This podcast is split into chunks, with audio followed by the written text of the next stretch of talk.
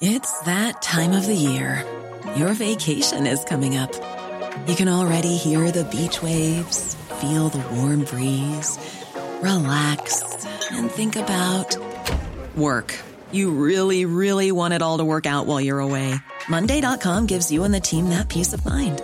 When all work is on one platform and everyone's in sync, things just flow wherever you are. Tap the banner to go to Monday.com.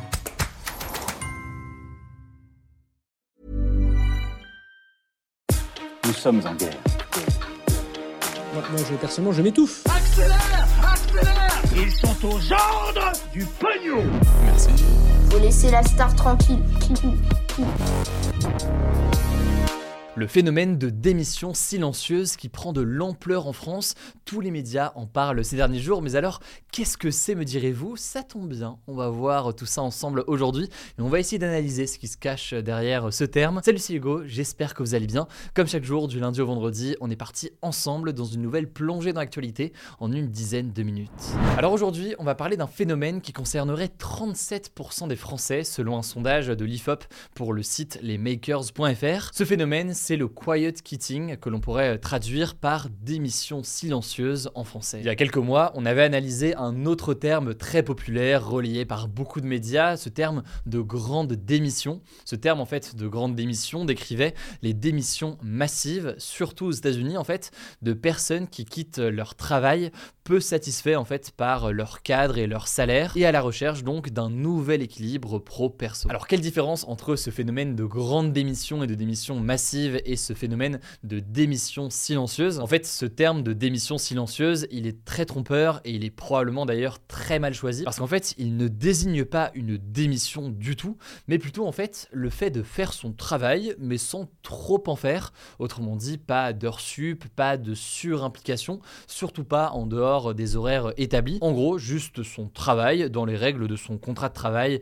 et euh, du code du travail. Et d'ailleurs, plutôt que de parler de démission silencieuse, puisque vous l'aurez compris, c'est pas du tout une démission, eh bien certains préfèrent un terme qui est notamment popularisé sur TikTok, un mouvement qui s'appelle Act Your Wage, donc agis à la hauteur de ton salaire en quelque sorte, et donc fais-en autant que tu es payé. Alors pour certains d'entre vous, j'en suis conscient, ça peut paraître une évidence. Bah oui, je suis embauché dans une entreprise, je fais mon travail, je suis payé, et bah c'est tout finalement. Mais c'est d'une certaine façon une vision qui s'oppose à d'autres courants de pensée, à d'autres visions, disons, euh, du travail, et notamment certaines visions euh, qui sont très populaires aujourd'hui euh, sur les réseaux sociaux. Notamment aux États-Unis, il y a toute une tendance depuis de nombreuses années maintenant autour de ce que l'on appelle la hustle culture, qui est en quelque sorte la culture de la surperformance au travail. En effet, sur les réseaux sociaux, vous pouvez tomber euh, sur des posts de motivation ou autres, parfois un peu clichés avec des images tristes ou autres, appelant à se dépasser au travail, à travailler à 200% pour véritablement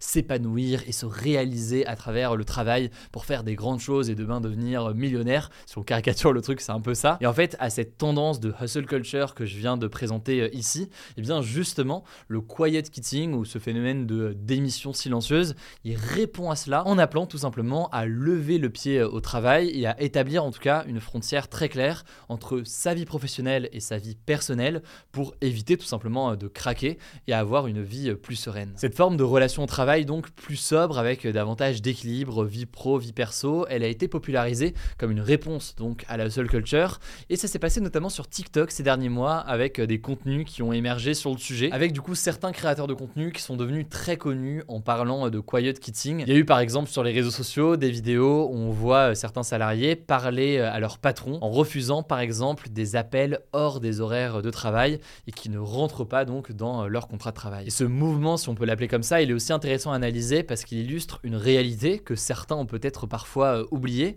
Évidemment, on peut aimer son travail, évidemment, on peut apprendre via son travail, évidemment, on peut grandir via son travail, mais l'objectif premier, généralement chez la population quand elle prend un travail, eh bien c'est quand même avant tout le salaire et la fiche de paye à la fin du mois. D'ailleurs à ce propos, il y a une chronique du journaliste Jules Thomas dans le journal Le Monde qui va dans ce sens que j'ai trouvé assez euh, intéressante dans la formulation. Il écrit dans sa chronique, je cite, l'emballement autour de ce terme de quiet quitting dit euh, beaucoup d'un effondrement de toutes les certitudes sur l'engagement professionnel professionnel. Et oui, Jean-Claude, depuis tout ce temps, vos salariés travaillaient pour acquérir eh bien, un salaire. Et ce lien avec le salaire, ça veut aussi dire que si ces salariés ne se sentent pas payés à leur juste valeur, eh bien juste, ils ne travailleront pas plus, ou alors, et ça rejoint le phénomène de grande démission, ils quitteront tout simplement leur travail. Mais alors, pourquoi est-ce qu'on en parle maintenant? Évidemment, c'est pas un sujet nouveau, hein, ce débat sur la place du travail dans la vie, de l'équilibre pro-perso, de ce que permet le travail, etc. etc. C'est pas quelque chose de nouveau, ça fait des centaines d'années que c'est un sujet de débat.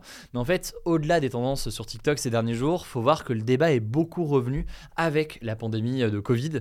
En fait, les confinements et les différentes restrictions ont permis à beaucoup de personnes de prendre du recul sur leur quotidien et leur ont fait en fait modifier leur rapport au travail. Le Covid est donc venu mettre un doigt sur un manque de sens pour beaucoup de gens. Et au Royaume-Uni, par exemple, seuls 9% des employés britanniques se disent engagés ou épanouis dans leur travail, selon un sondage de l'Institut Gallup qui a été réalisé en 2022. Et autre chose qu'il est intéressant de noter, c'est que on trouve des échos à ce mouvement dans d'autres régions du monde. Par exemple, au printemps 2021, le hashtag Tangping pour rester allongé en chinois avait flambé sur les réseaux sociaux chinois avant d'être censuré par le gouvernement chinois. Et en fait, cet appel qu'on avait retrouvé en Chine à l'époque, c'était un appel à la résistance et un appel, si on peut dire ça comme ça, à la détente principalement d'ailleurs un mouvement qui venait euh, des jeunes et qui venait s'opposer au discours du régime du gouvernement euh, chinois qui appelle sans cesse à travailler euh, plus et à travailler plus dur. Un discours qui parle de moins en moins aux jeunes aujourd'hui qui veulent davantage d'équilibre. C'est donc un sujet passionnant sur notre rapport au travail, sur les débats autour de tout ça, qui parlera peut-être à certains d'entre vous. Ça me semblait donc intéressant d'en parler aujourd'hui. Si vous écoutez ces actus pas en podcast audio mais en vidéo sur YouTube, dites-moi dans les commentaires ce que vous pensez de ce genre de sujet. Et hier c'était Paul, aujourd'hui c'est autour donc de Blanche pour les actualités en bref.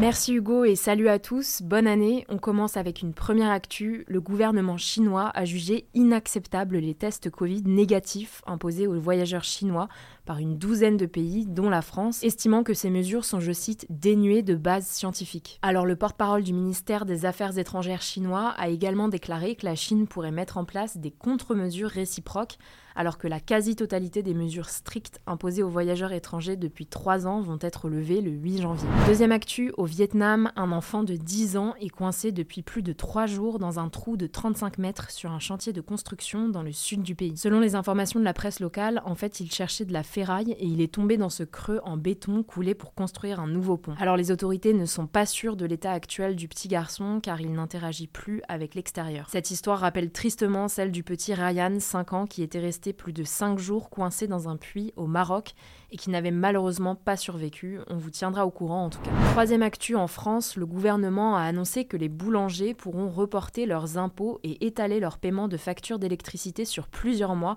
alors qu'ils doivent faire face à une explosion des prix de l'énergie. Depuis quelques semaines, en effet, beaucoup de boulangers se disent menacés de fermeture et réclament une limitation plus forte de la hausse des prix de l'énergie pour les entreprises. Pour vous donner un exemple, un artisan boulanger de l'Oise détaillait il y a quelques jours sur BFM TV ses factures ces derniers mois. Il a dû payer 6 000 euros en novembre, puis plus de 12 000 euros en décembre contre environ 1800 euros de factures par mois avant la crise. Quatrième actu, après quasiment 3 ans de très forte baisse, le trafic aérien en Europe a presque retrouvé son niveau d'avant la pandémie de Covid-19 selon l'organisme de surveillance du trafic aérien Eurocontrol. En effet, le nombre de passagers en 2022 est remonté à 83% de son niveau de 2019. Eurocontrol estime que le nombre de passagers reviendra au niveau de 2019 seulement en 2025 à cause du contexte économique. Cinquième actu, selon le média américain Bloomberg, la fortune théorique du milliardaire Elon Musk a fondu de 200 milliards de dollars en un an, ce qui est un record. La raison, c'est qu'une bonne partie de sa fortune est constituée de ses actions de l'entreprise de voitures électriques Tesla qu'il a fondée, dont le cours en bourse a chuté de près de 70% en 2022. Alors il y a de nombreuses raisons à ça, des problèmes d'approvisionnement pour Tesla à cause du Covid en Chine qui a perturbé le fonctionnement de ses usines, la remontée des taux d'intérêt ou encore, selon plusieurs spécialistes, un impact du rachat mouvementé de Twitter par Elon Musk qui a perturbé la confiance des investisseurs. Sixième info, l'Académie des Césars a décidé ce lundi de mettre en retrait les personnes mises en cause, je cite, pour des faits de violence pour sa cérémonie 2023 qui aura lieu au mois de février. En fait, cette décision fait suite à la mise en examen pour viol du comédien Sofiane Benasser qui est à l'affiche du film Les Amandiers. Ceci dit, et c'est important de le souligner, les personnalités mises en cause pourront tout de même être nommées, voire être récompensées. Simplement, elles ne seront pas invitées à la cérémonie et toute prise de parole en leur nom sera interdite. Et puis plus globalement, les Césars sont depuis plusieurs années accusés de ne rien faire contre les violences faites aux femmes.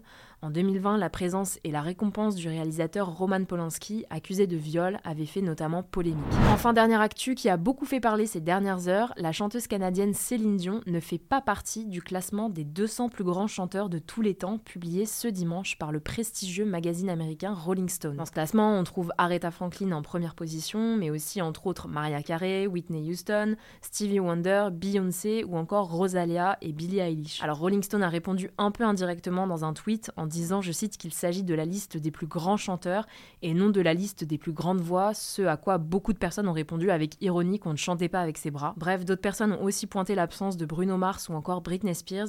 N'hésitez pas à nous dire ce que vous en pensez dans les commentaires. Voilà, c'est la fin de ce résumé de l'actualité du jour. Évidemment, pensez à vous abonner pour ne pas rater le suivant, quelle que soit d'ailleurs l'application que vous utilisez pour m'écouter. Rendez-vous aussi sur YouTube et sur Instagram pour d'autres contenus d'actualité exclusifs. Écoutez, je crois que j'ai tout dit, prenez soin de vous et on se dit à très vite.